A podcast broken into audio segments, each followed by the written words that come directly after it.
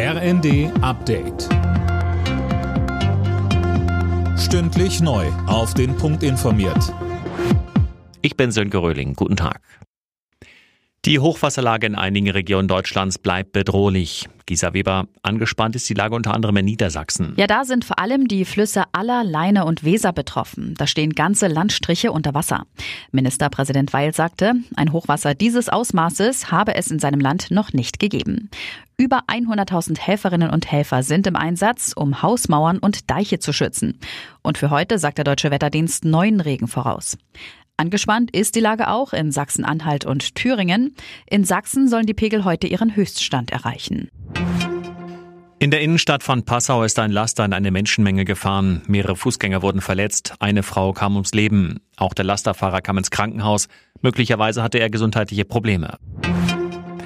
Wohl kaum ein Gesetz ist dieses Jahr so heiß diskutiert worden wie das sogenannte Heizungsgesetz. Mit dem Jahreswechsel greift es ab Montag.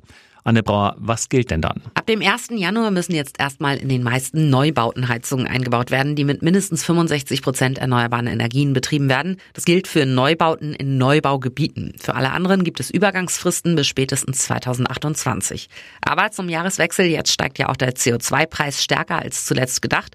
In den nächsten Jahren kommt ja noch immer was drauf. Damit wird Heizen mit Öl und Gas immer teurer. Auch das soll ein Anreiz sein, auf Erneuerbare umzusteigen.